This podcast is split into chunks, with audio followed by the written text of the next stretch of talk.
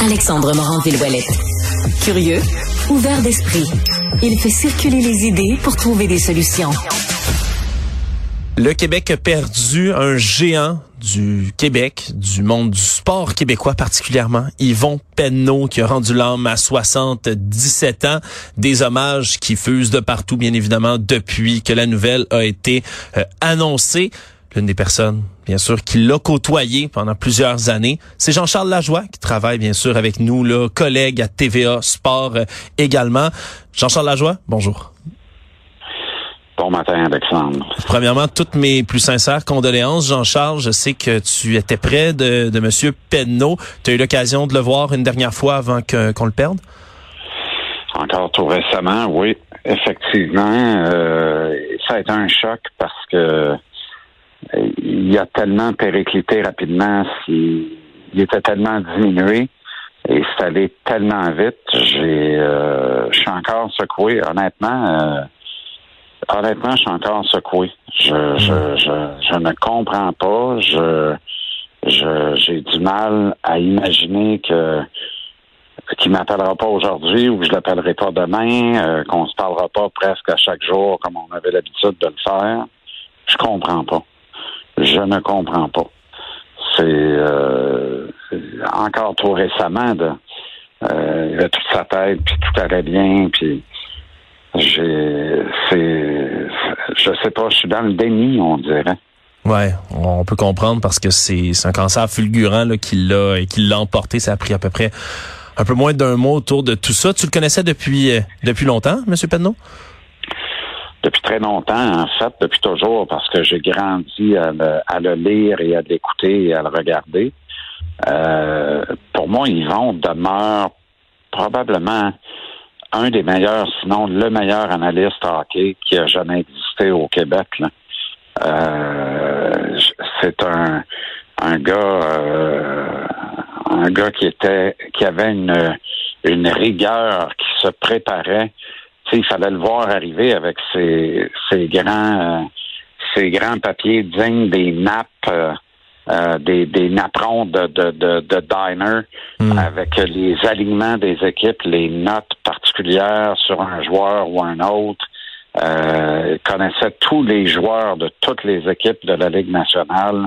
En avait une bonne idée du pipeline de, de chacune des, des équipes de la Ligue nationale. C'est euh, alors, c'est un gars qui qui qui a c'était pas un donneur de leçons c'était un, un, gars qui montrait le chemin et prêchait par l'exemple. Donc, quand tu regardais travailler, tu n'avais pas le choix que de travailler à ton tour. Parce que tu t'inclines en respect devant un vétéran comme ça, qui avait plus rien à prouver et qui travaillait aussi fort, qui travaillait autant. Puis je me rappelle, euh, j'étais à la défunte euh, CKC Sport euh, et euh, il y avait eu un grand mouvement. Euh, c'est un épisode très sombre de, la carrière d'Yvon parce que ça lui a fait tellement de peine. Euh, il y avait eu un mouvement. On est au début des. Il n'y a pas vraiment de réseaux sociaux encore, mais sur Internet, il y avait eu une, une publication qui demandait la démission ou le congédiement de, de Pierre Aude et d'Yvon Pedneau à RDS. Euh, je, pense que la pétition s'intitulait Congédion Pierre et Yvon. Et euh, puis moi, ça me concernait pas ni d'Ève ni d'Adam, mais j'animais une tribune sportive quotidienne. Et je me rappelle très bien avoir fait une sortie en règle contre les initiateurs de cette pétition-là et tous ceux qui osaient la signer parce que je trouvais ça abject. Je, vraiment, je, je trouvais que c'était immonde de faire une chose pareille. Euh, puis je pense que j'avais fait un, un 15 minutes là-dessus ou à peu près. Hum.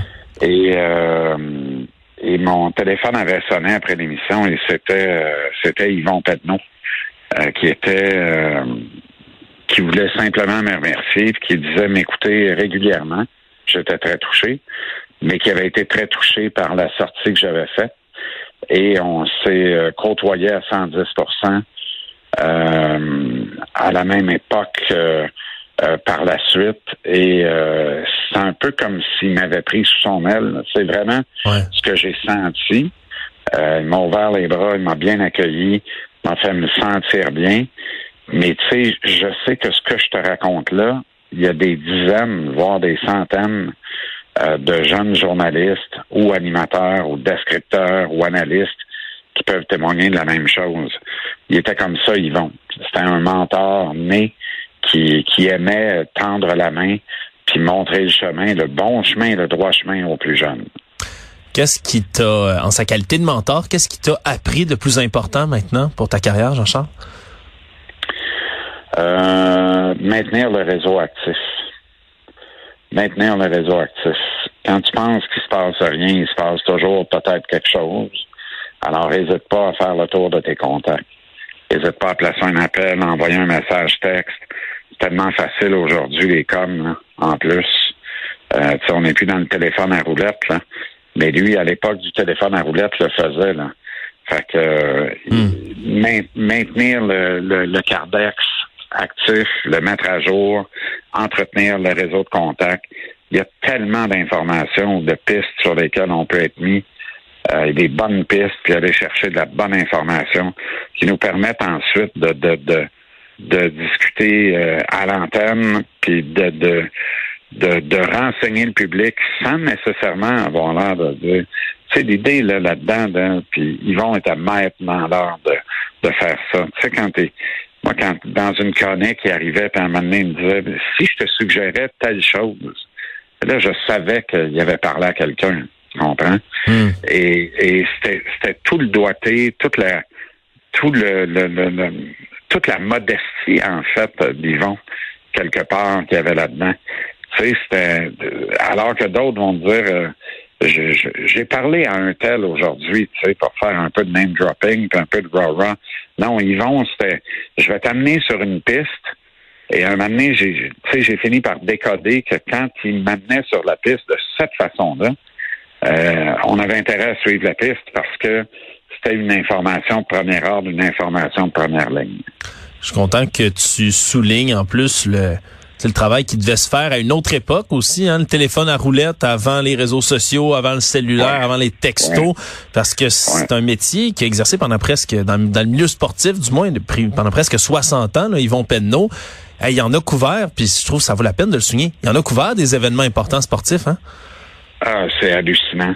Hallucinant. Puis, euh, j'entends le, j'entends les, euh, le concert des loges. J'ai lu et entendu euh, euh, mon ami Régent Tremblay, qui était un, vieux chum d'Yvon aussi, parler avec nostalgie de cette belle époque euh, disait-il, les deux, euh, l'époque euh, où il y avait effectivement le téléphone à roulette, mais les gars du beat voyageaient avec les équipes, avaient accès aux joueurs, étaient capables de parler de de tout et de rien avec les joueurs, de parler de beaucoup de choses, et ça donnait de très très bonnes histoires.